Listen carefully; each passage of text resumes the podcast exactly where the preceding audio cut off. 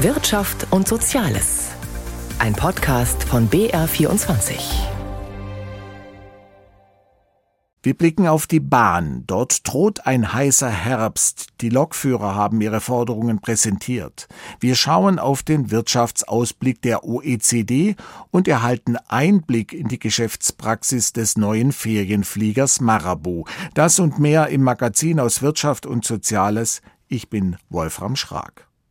Selten wurde so viel über die Deutsche Bahn gesprochen wie im Moment.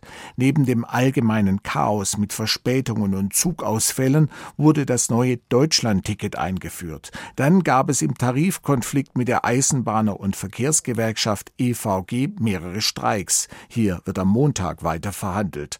Doch der nächste Konflikt droht schon im Herbst. Dann wird die Bahn mit der Gewerkschaft der Lokomotivführer über einen neuen Tarifvertrag verhandeln. In dieser Woche hat die GDL ihre Forderungen präsentiert. Johannes Frevel war mit dabei. Spürbar kürzere Arbeitszeiten für Schichtarbeiter und deutlich mehr Geld. Die Lokführergewerkschaft GDL hat ihre Forderungen für die Tarifrunde im Herbst beschlossen. Dazu gehören 35 statt 38 Wochenstunden ohne Lohnabsenkung für Zugpersonal im Schichtsystem. Zudem eine allgemeine Entgelterhöhung um monatlich 555 Euro und zusätzlich eine einmalige steuerfreie Inflationsausgleichsprämie von insgesamt 3000 Euro. GDL-Chef Klaus Wieselski mit einer Kampfansage an den Arbeitgeber Deutsche Bahn. Die Verbesserung im Arbeitszeitsystem ist aus unserer Sicht der einzig richtige Schritt, um dem Fachkräftemangel im Eisenbahnsystem tatsächlich zu begegnen. Wir werden sicherlich nette und heftige Diskussionen mit der Arbeitgeberseite bekommen, aber auch das sei vorangestellt. Wir machen das nie, um Überbietungswettbewerb zu machen und wir machen das auch nicht, um uns von einer anderen Truppe abzugrenzen, sondern wir machen das, weil wir es als faire und vernünftige Chance erachten, tatsächlich junge Menschen wieder zu begeistern, im Eisenbahnsystem tätig zu werden. Von rund 22.000 Lokführern bei der Bahn sind nach Gewerkschaftsangaben 80 Prozent bei der GDL organisiert. Das verleiht der Lokführergewerkschaft bei Forderungen für das Personal auf und rund um den Zug besondere Schlagkraft bei der Tarifrunde, die wenige Wochen vor Weihnachten starten dürfte. Es gehe um Umverteilung innerhalb der Bahn, macht Weselski deutlich. Wir sind es leid, zuzuschauen, wie 3500 Führungskräfte in diesem Konzern sich selbst hohe Grundgehälter und hohe Boni in die Taschen schanzen, während sie den Mitarbeiterinnen und Mitarbeitern den Gürtel enger schnallen verordnen unter der Überschrift, wir müssen aber Maß halten, was die Weiterentwicklung der Einkommen betrifft. Diesen Schritt gehen wir im vollen Bewusstsein, dass die Kampfansage in Richtung Roter Riese eine Welle auslösen wird. Zudem haben GDL-Mitglieder eine Genossenschaft Fairtrain gegründet. Sie soll auf dem Wege der Arbeitnehmerüberlassung Lokführer etwa an die Deutsche Bahn verleihen. Zu Tarifbedingungen, die dann nicht mehr die Deutsche Bahn bestimmen wird. Jetzt kommen die Eisenbahnerinnen und Eisenbahner, und zwar denjenigen über den Hals, die nie wertschätzend mit ihnen umgehen.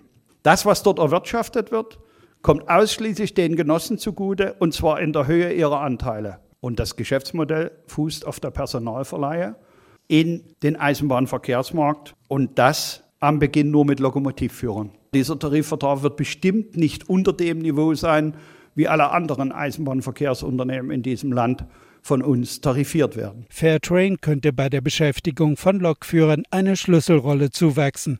Der Arbeitsmarkt ist dort von starkem Fachkräftemangel geprägt. Gewerkschaftsführer Weselski will junge Leute dafür begeistern, wieder im Eisenbahnsystem tätig zu werden, wie er gerade im Beitrag von Johannes Frevel sagte. Geld ist das eine, eine funktionierende Bahninfrastruktur das andere. Im Moment heißt es alt, störanfällig und zu wenig Kapazitäten. Die Gleise und Weichen sind in die Jahre gekommen. Die Bundesregierung verspricht nun, das Investitionstempo zu erhöhen. In dieser Woche hat das Kabinett eine Überarbeitung des Bundesschienenwegeausbaugesetzes verabschiedet. Torben Ostermann aus Berlin.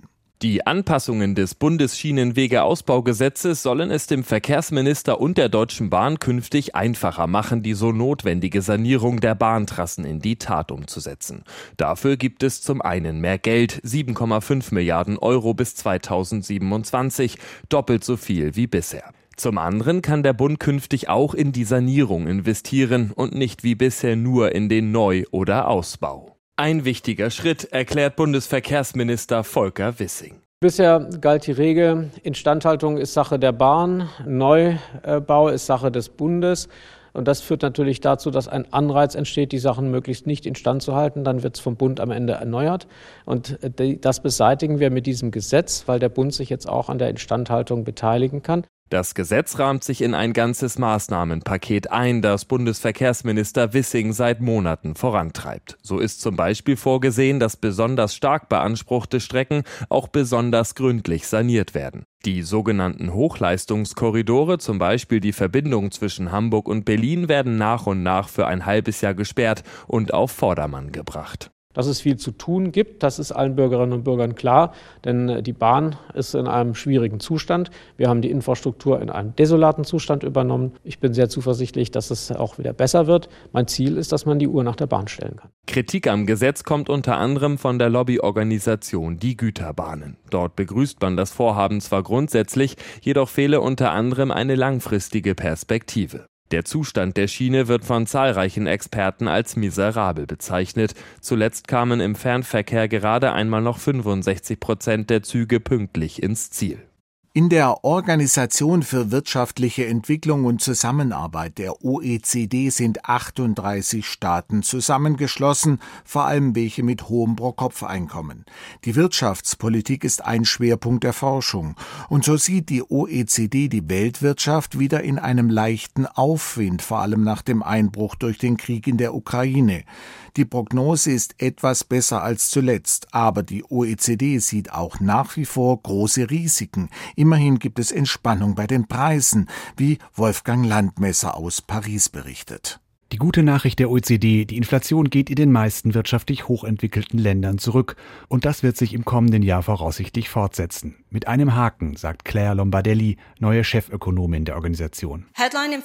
Die Gesamtinflation ist in vielen Ländern schon deutlich zurückgegangen, vor allem wegen der gesunkenen Energie- und Lebensmittelpreise. Aber die Kerninflation ist hartnäckig hoch. Kerninflation, das betrifft alle Preise außer Energie und Lebensmitteln, also etwa Autos, Elektroartikel, Ausgaben für Urlaub oder Wohnen. In Deutschland werden die Preise laut OECD-Prognose in diesem Jahr um 6,5 Prozent steigen. Mit einem Plus von gut 3 Prozent ist 2024 zu rechnen. Solange die Kerninflation nicht sinkt, müssten die Zentralbanken weitermachen mit ihrer Geldpolitik. Die EZB in Europa und die Fed in den USA zum Beispiel haben ihre Leitzinsen seit dem vergangenen Jahr deutlich angehoben. Die Geldpolitik muss restriktiv bleiben, bis der Inflationsdruck dauerhaft gesunken ist. Und in Ländern, wo die Kerninflation hartnäckig ist, müssen die Zentralbanken die Leitzinsen länger auf hohem Niveau lassen. Andererseits dämpfen die hohen Zinsen das Wirtschaftswachstum. Die Lage der Weltwirtschaft hat sich aber immerhin verbessert. OECD-Generalsekretär Matthias Kormann global economy has begun to improve. We are projecting a recovery over 2023 and 2024. Mit einem Plus von 2,7 Prozent weltweit rechnet die Organisation in diesem und knapp 3 Prozent im nächsten Jahr, etwas mehr als im März vorausgesagt. Für Deutschland prognostiziert die OECD für dieses Jahr nur ein Mini-Wachstum von 0,3 Prozent und für 2024 ein Plus von 1,7 Prozent. Ein Risiko sieht die Organisation, in der rund 40 Länder mit hohem Pro-Kopf-Einkommen Mitglied sind, in den hohen Staatsschulden. Im Zuge der Corona-Pandemie und des Kriegs in der Ukraine haben die Länder Hilfsprogramme für die Bevölkerung aufgelegt. Nachdem die Energiepreise deutlich gesunken sind, sollten die Regierungen die Hilfen zurückfahren und möglichst gezielt gestalten, rät Claire Lombardelli. Breit angelegte Hilfen sollten die Länder reduzieren. Bestimmte Haushalte werden aber weiterhin unter den hohen Lebenshaltungskosten leiden.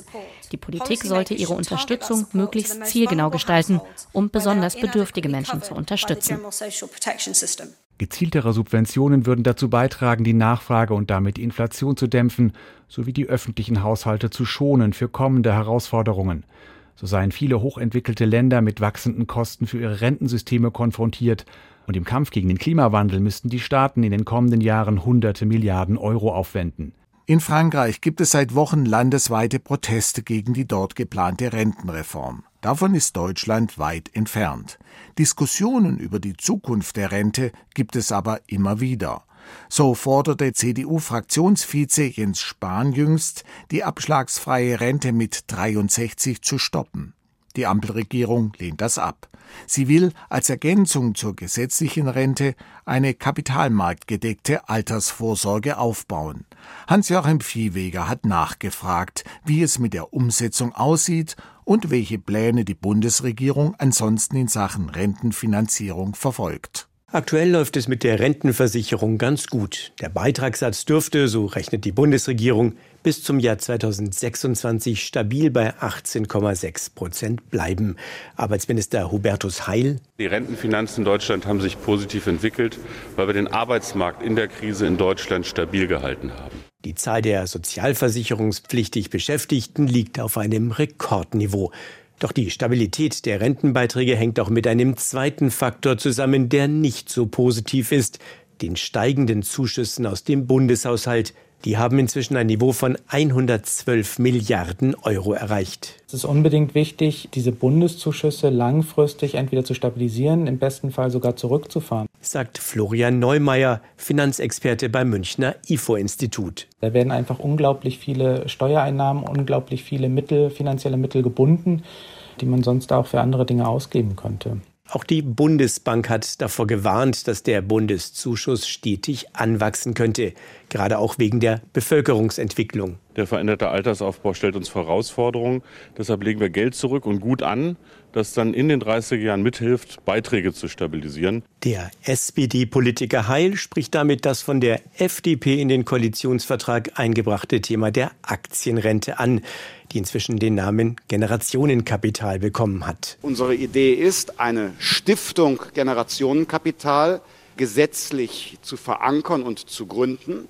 Die ist unabhängig von der Politik und legt im Auftrag von uns allen Kapital an. Jahr für Jahr sollen nach Vorstellung von Finanzminister Christian Lindner Milliardenbeträge über den Bundeshaushalt finanziert werden. Zunächst 10 Milliarden, für die Schulden aufgenommen werden müssen. Meine Vorstellung wäre jetzt, dass wir in den nächsten 15 Jahren in jedem Jahr 10 Milliarden Euro machen. Die Gelder sollen dann rentabel angelegt werden, die Erträge gegen Ende der 30er Jahre in die Rente fließen. Das klingt weit weg, aber es ist wichtig, dass wir in der Rentenpolitik nicht kurzfristig denken, sondern Zukunftsvorsorge treffen. Und deshalb ist das ein gelungenes Konzept. Noch ist das Konzept in Arbeit. Zusammen mit einem Rentenpaket, mit dem Arbeitsminister Heil erreichen will, dass das Rentenniveau langfristig nicht unter die Marke von 48 Prozent fällt. Die Gespräche dazu würden noch etwas Zeit in Anspruch nehmen, heißt es aus dem Arbeitsministerium. Das entsprechende Gesetz solle aber noch in diesem Jahr beschlossen werden. Klar ist, eine Erhöhung des Renteneintrittsalters wird nicht Teil des Gesetzes sein, auch nicht der Verzicht auf die abschlagsfreie Rente mit 63. Allerdings haben sich die Ampelpartner in ihrem Koalitionsvertrag für eine gewisse Flexibilisierung ausgesprochen. Man wolle prüfen, wie Wünsche nach einem längeren Verbleib im Arbeitsleben einfacher verwirklicht werden können. Genaueres dazu steht aber noch nicht fest. Die Zeit der strengen Lockdowns in China ist seit einem halben Jahr vorbei. Seither versucht die Regierung, die wirtschaftlichen Verluste abzubauen, welche die Null-Covid-Strategie verursacht hat. Reihenweise besuchen Unternehmerdelegationen das Land, die Staats- und Parteiführung lobt ausländische Investmentpläne. Gleichzeitig wächst die Sorge bei vielen Wirtschaftsvertretern. Die deutschen Unternehmen sind ernüchtert. So kann man die Ergebnisse der aktuellen Unternehmensbefragung der deutschen Außenhandelskammer in Peking zusammenfassen, wie Christoph Kober in Peking berichtet. Vertrauen in einen Aufschwung sieht anders aus. Mehr als die Hälfte der deutschen Unternehmen in China bewertet ihre Geschäftsaussichten gleichbleibend oder schlechter als zuletzt, heißt es in einer aktuellen Umfrage der Deutschen Handelskammer.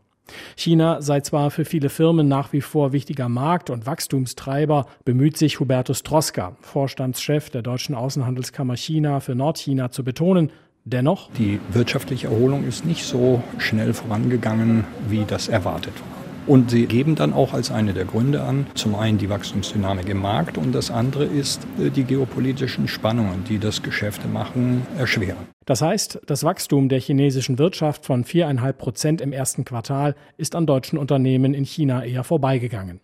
Zum einen, weil dieses Wachstum nicht unbedingt in Bereichen stattgefunden hat, wo deutsche Unternehmen stark vertreten sind, zum anderen, weil es für die Firmen derzeit viele offene Fragen gibt. Hubertus Troska. China hat eine so starke Entwicklung für viele Industrien gehabt und jeder Unternehmer fragt sich, wird das so weitergehen oder haben wir noch ein bisschen graduelles Wachstum oder schrumpft der Markt sogar? Und die zweite ist, wie leicht oder wie schwer ist es, Geschäft zu machen? Die regulatorischen Rahmenbedingungen, werden sich die erleichtern, werden sie sich erschweren? Und wie viel mehr Regularien gibt es, sei es international oder lokal, die das Geschäftsleben beeinflussen? Einige haben schon Antworten für sich gefunden. Immer mehr deutsche Firmen in China glauben, dass sie dieses Jahr deutlich weniger Gewinn machen werden. Fast ein Drittel der 288 befragten Firmen. Und sie wollen auch deutlich weniger investieren als zuvor Corona-Zeiten.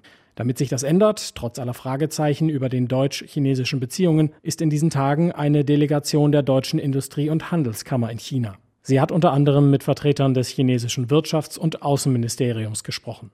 Das Hauptanliegen nach drei Jahren Corona-Besuchsverbot Vertrauen zurückgewinnen. DIHK-Präsident Peter Adrian. Der Bundeskanzler hat ja klar signalisiert, dass China als politischer, aber auch als Wirtschaftsraum für Deutschland, für Europa eine entscheidende Rolle spielt und dass das auch so bleiben soll. In weniger als zwei Wochen finden in Berlin die deutsch-chinesischen Regierungskonsultationen statt. Auch wenn es aus Diplomatenkreisen heißt, die Veranstaltung solle weniger wuchtig als in der Vergangenheit sein, die deutsche Wirtschaft erhofft sich viel davon. Nicht zum ersten Mal soll dann über Themen wie Rechtssicherheit und klare Regeln für deutsche Unternehmen in China gesprochen werden. Und dann ist da ja auch noch die China-Strategie, an der die Bundesregierung arbeitet. Vorab ist bekannt geworden, dass die Unternehmen mehr offenlegen sollen zu ihrem China-Geschäft, dass die Ampel strengere Investmentregeln beschließen und staatliche Absicherungen womöglich zurückfahren will. DIHK-Präsident Adrian setzt darauf, dass der wirtschaftliche Erfolg der Vergangenheit dabei hilft, die politische Zukunft zu beeinflussen. Die namhaften Unternehmen, die hier in China seit vielen Jahren engagiert sind, signalisieren ganz eindeutig dieses Engagement fortsetzen und auch ausweiten zu wollen. Und insofern bin ich eigentlich zuversichtlich, dass auch nach einem Diskussionsprozess, der hier notwendig ist, auch in die China-Strategie der Bundesregierung einfließt. Nach ihren Gesprächen in der Hauptstadt besucht die Delegation der Deutschen Industrie- und Handelskammer außerdem die Wirtschaftszentren Shenzhen und Hongkong. Seit April haben Urlauber am Münchner Flughafen noch mehr Auswahl. Ob Mallorca, Malaga, Kreta oder Kos. Die Airline Marabu bietet seit knapp zwei Monaten Flüge in beliebte Feriendomizile an, natürlich auch in den Pfingstferien. Endlich in den Urlaub fliegen, dachten sich sicher viele. Doch dann hieß es für Hunderte Verspätungen, Stornierungen, Überbuchungen was Betroffene tun können, welche Rechte sie haben und wie wahrscheinlich solche Probleme mit Airlines sind, dazu hat sich Leonie Tim umgehört. Der Flughafen in Kos. Es ist ein kleiner Airport. Von April bis Oktober voller Touristen, wenn ihn Ferienflieger aus England, Deutschland und Italien direkt anfliegen. Im Winter ist die griechische Insel in der östlichen Ägäis kurz vor der Türkei nur aus Athen erreichbar. Andreas, Julia und Maja haben zehn Tage ihrer Pfingstferien auf Kos verbracht. Beim Rückflug dann die Nachricht, der Flug verspätet sich. Wir kommen zwölf Stunden später an als erwartet, aber dafür ist die Laune noch ganz gut. Nichts anderes erwartet man anscheinend von Marabu. Erzählt Andreas, während seine knapp dreijährige Tochter Maja auf seinem Schoß sitzt und spielt. Gerade ist die Kleine noch einigermaßen gut gelaunt. Doch das schlägt im Laufe des Abends um. Ich nach Hause, weil ich nicht mehr hier bleiben mag. Maja hat sich erkältet, hat Husten und Fieber. Zwölf Stunden über Nacht am Flughafen auf den Flieger warten. Mit 15 Euro Verpflegung. Das haben die drei vor sich. Mit krankem Kind weiß man nie, was noch so passieren kann. Das war natürlich nicht mein Wunsch, aber ich finde es weniger schlimm als gedacht. In den vergangenen Wochen hatte die junge Airline Marabu einige solcher Probleme. Flugzeuge waren überbucht, kamen zu spät oder fielen ganz aus. Als Grund nennt die Airline auf BR-Anfrage das außerordentlich hohe Verkehrsaufkommen anlässlich der vielen Feiertage und Pfingstferien hat dem System Luftfahrt an Flughäfen und bei Airlines einiges abverlangt.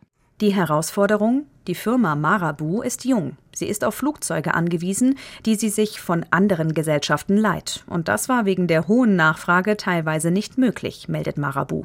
Für die entstandenen Unannehmlichkeiten für unsere Gäste bitten wir in aller Form um Entschuldigung. Marabu-Gäste können sich für Kompensations- und Erstattungsansprüche an service.marabu.ee wenden.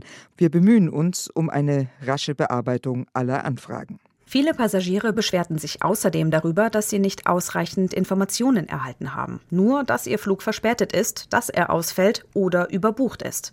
Verspätete Flüge oder auch mal ein Flugausfall kann immer wieder vorkommen, erklärt Julia Zeller von der Verbraucherzentrale Bayern. Ganz wichtig ist erstmal ruhig bleiben und versuchen, das Personal zu kontaktieren.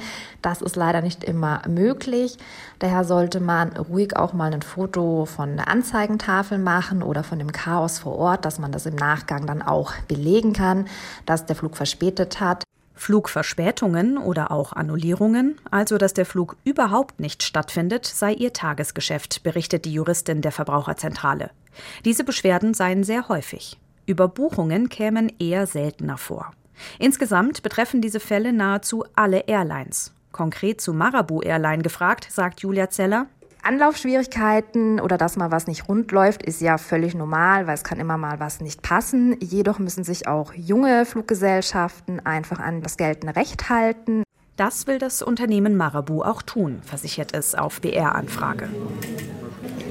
Für Julia, Andreas und Maja war an diesem Abend nicht klar, ob und wenn welche Ausgleichszahlungen sie für ihre zwölf Stunden Verspätung erhalten. Nach einer schlaflosen Nacht auf Flughafenbänken stand erstmal eines an. Vermutlich Wäsche waschen, weil meine Tochter wird mir keinen Schlaf gönnen und dann, wenn sie schläft, auch schlafen. Mit diesem Blick auf das Elend, das bei Urlaubsflügen drohen kann, geht das Magazin für Wirtschaft und Soziales auf BR24 für heute zu Ende. Am Mikrofon war Wolfram Schrag.